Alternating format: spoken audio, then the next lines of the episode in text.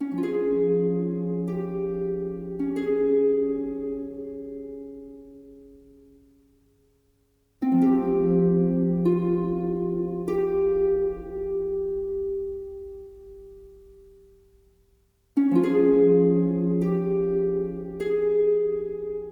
里是太空骷髅电台，我是胡先生，继续播出我的原创故事《猫女》。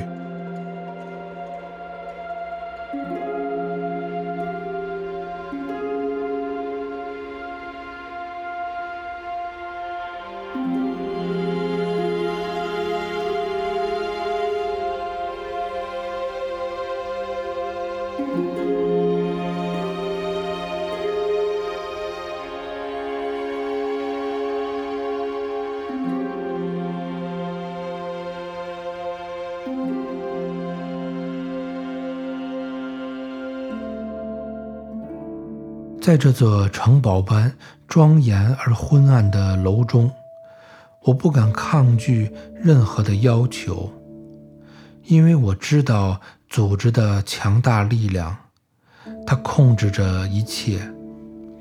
我很清楚我此刻的处境。自从我的双眼被那块红丝巾蒙上，坐进车里的那刻起。我已经无法回到从前的生活了。就在这处隐藏在我熟悉并热爱的城市旁的山顶之上，我将永远被一条条看不见的丝线拉拽着，走完我那注定将兴盛而无可奈何的被改造之路。我回想着。我曾一度想要占有那猫女那诱人而又性感的身体，只因我觉得她还是一个迷人的女人。我曾一度想拯救她，那个可怜的猫女的命运，但此刻我却发现，我永远都成为不了她的英雄，却只能成为她的同类而已。我和他都是那种有用的人，我们的存在就是为了让另一些藏在山顶城堡中的人满意。我们就是那庞大合唱团中的不同位置的同伴，我们分工合作，唱好每一支指挥选好的歌。当那歌声嘹亮之时。就是我们被改造成功之日。当我和朋友坐在来时的那辆车上，向着山下返回城市的时候，我望着窗外暗淡的天光下那座我生活的城市，它的模样从我儿时至今已经改变了太多。如今的它已经同其他地方的城市一样，被改造的没有太多的区别。置身其中，每个地方都失去了它原本独特的味道。城市的灯光随着落日的逝去而亮起，璀璨华丽，仿佛充满珠宝金银的宝藏，在黑暗的洞窟中。闪闪发光，诱惑着每个见到它的人。在五颜六色、嘈杂而近乎迷幻的光线中，做着各种千奇百怪的梦。我与朋友在夜幕下的喧闹街道旁告别，我们的手紧紧地握在了一起，它象征着一个失败与一个胜利。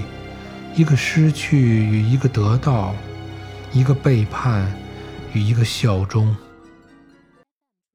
当我目送着他乘车离去，我知道用不了多久，我的公司将受到强大力量的庇护而疯狂成长。它终将成为一张可以看得到的巨网，将所有的人包裹在其中。并令其彼此连接，成为一个又一个输出与接收的信息节点，而又会有一团更为巨大的迷雾，将整个网络完全的包裹吞噬，然后它便会缓慢的侵蚀，悄然的改变。就在那个我人生命运改变的夜晚，我做了一个梦。在梦中，我见到了那个还是最初人形的猫女。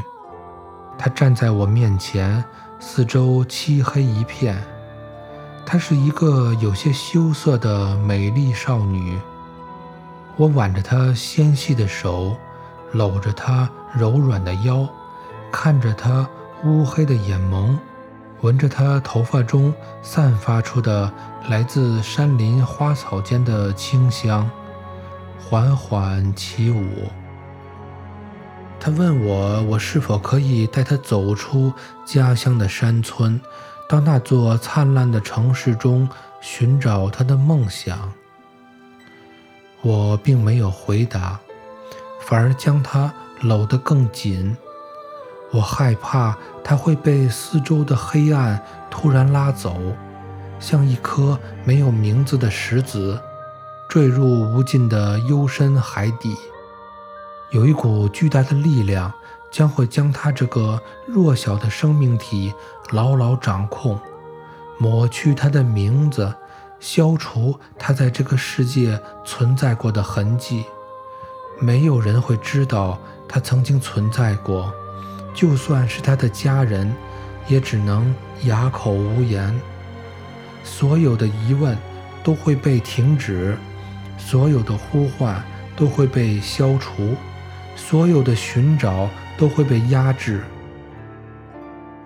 因为那巨大力量的组织就是这个世界的完全主宰，他们是这个世界至高的王。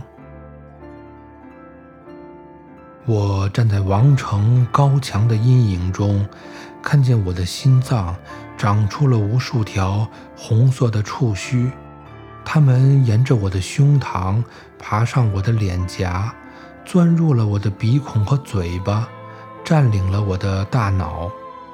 我看见猫女已被完成了改造，她扭动着残破的躯体，躺在华丽的大床之上。精美的丝绸围绕着她的身旁，晶莹的珠宝挂满了她的脖颈。此刻，她被装扮得看似美丽而又幸福。一个男人趴在她的身上，抚摸着她的身体，享受着纵欲的快感。那个男人是我吗？或者，我只是一个？旁观者，巨大的红色触须在我的头颅中不断的膨胀，撑破了脑壳，爆发而出。那些巨大的触须嚎叫着冲向没有星光的夜空。我看见城市中的每个人的头脑都爆出了那些触须，凄厉的叫声在午夜的城中。此起彼伏。从此以后，所有的人都被改造成功了，每个人都变得一模一样，说着同样的话，思考着同样的事，只有他们做的事儿是有所不同的，而其中的差别都是由那些住在城堡中的指挥来决定。那些指挥。他们微笑着看着脚下无数的弱小生命体奉献与牺牲。清晨的第一缕阳光将我唤醒，梦境已醒，窗外城市兴盛繁华，伟大光明。半年后，我跟朋友。从庆祝我公司上市的晚宴中离开，在回家的路上，忽然我想起了猫女。我问她，猫女现在的情况。朋友告诉我说，猫女不久前已经死了。我问她是怎么死的，朋友答道：她的精神状态越来越不正常，只能把它处理掉了。此时我想，他终于自由了。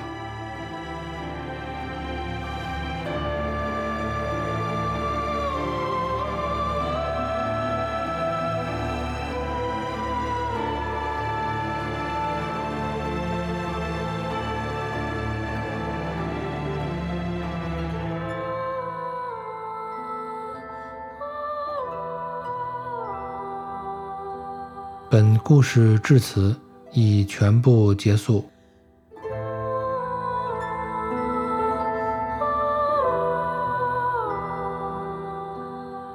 感谢收听《太空骷髅电台》，我是胡先生，下集再见。